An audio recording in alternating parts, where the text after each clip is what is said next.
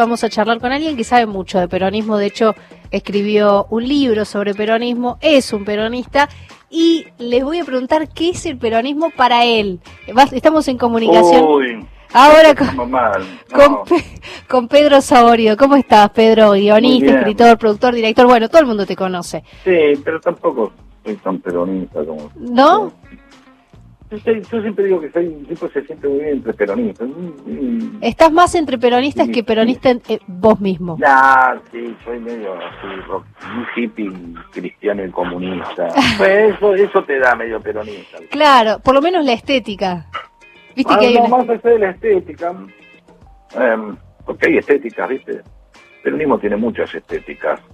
Sí, Este puede tener una, una, una estética de, de cadena de oro y anillo, y puede tener una estética de pelo largo y barba. es cierto eso. Son es un abanico de estéticas tan amplio como, como los colores ideológicos, ¿no? Claro. Que, que puedan tener siempre es- es alrededor de, obviamente, del peronismo, pero con un poco más de aquello, un poco más de esto, lo que conforma, bueno, lo que después siempre termina siendo eh,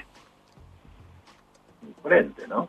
Un frente. Decía recién Juan Francisco, repasaba eh, el historiador de la mesa, eh, un poco la, la característica de movimiento del, peroni- del peronismo y eh, cierta, cierta exaltación sentimental, tanto de quienes son peronistas como de, no, de quienes no son peronistas, ¿no? La pasión como, como una forma de construcción política. ¿Te da la misma sensación? Eh, sí, sí. Eh, es- esa, esa pasión se la ponen algunos, otros no. Sí, Eh, pero sí, sí, sí, sí, sí, sí, tiene una, un componente eh, estético, religioso, eh, una forma de, per- de pertenecer a algo, ¿no? El peronista le gusta ser peronista. Venía hablando justamente una nota, la, la exaltación de, la, de las patas en la fuente, como un hecho, como bien lo- les habrá contado acá el amigo historiador, sí, justo, justo Eh, repasó eso.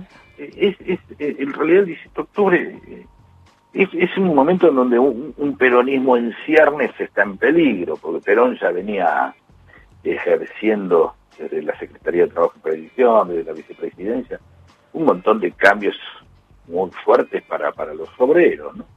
Con lo cual empezaba a construir algo fuerte y bueno, no le gustaba a mucha gente. Recuerden los discursos de Perón en la Cámara de Comercio.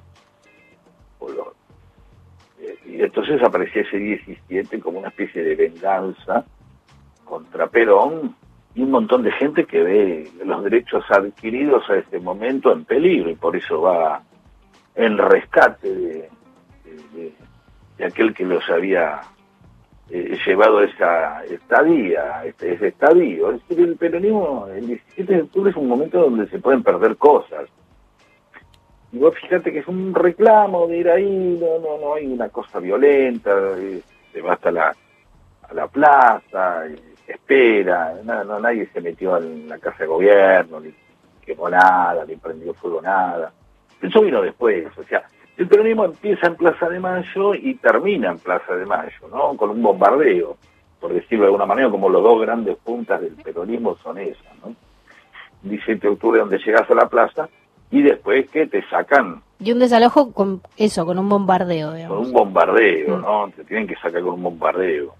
Y como esa, como, la- como, como ese dominio sobre ese, sobre ese lugar, ¿no? Entonces, eh, eh, el, peronismo en realidad empieza antes del 17 de octubre. Empieza con Perón eh, promulgando un montón de, cambios y de beneficios para la, la clase obrera. Empieza antes. Luego fíjate que elige el 17 de octubre y no elige una fecha como, no sé, la fundación del partido o, fundación o, la primera elección ganada o el día que asumió el primer gobierno. No, elige como fecha eh, una especie de, de, gran, de gran, de gran momento épico eh, que es eh, ir a, ir a salvar esto que estaba en peligro. La, demo- la primera demostración de amor entre, entre Perón y la gente, ¿no? Puede haber, no, ha ocurrido, tipo se retiraba y te digo la mierda, y fue, hice esto, ya me veré. ¿Se entiende lo que voy? Sí, se entiende. y, eh, eh, se entiende y estaba pensando, ¿no? Como en Está bueno que me interrumpan, porque si no, hoy estoy en un día que puedo seguir... Seguís hablando. Sí, está bárbaro. Te, te, charlo. No, estaba pensando en esta descripción que estabas haciendo, Pedro. Eh, estamos hablando con Pedro Saborido sobre el, los momentos conflictivos y la redición de esta, de esta, esta especie de, de, pacto de ida y vuelta entre quienes conducen y quienes de alguna manera apoyan el, el pueblo, digamos, la, la, forma en que lo quiera llamar, ¿no? Y, y, estamos cerca de un 17 de octubre y estamos en un, en, en, una, en un contexto bastante complejo, sobre todo para, para el gobierno y para Alberto Fernández y la reedición de un 17 de octubre en una especie de pacto del que, bueno, justamente se está tratando de, eh, de ver de qué forma se reedita ese diálogo entre quien conduce, que está en esta situación, y, y, quienes lo siguen, ¿no? El próximo sábado va a haber un 17 de octubre atípico por la pandemia y demás. Pero estaba, estaba pensando en las continuidades de la historia, ¿no? También. Sí, es un momento también en donde te quieren quitar algo, se nota, ¿no? O sea, tenés que mostrarte eh, más fuerte porque querés, tenés que mostrar la fuerza porque incluso te pueden hacer hasta dudar de ella, ¿no? Y entonces, sí.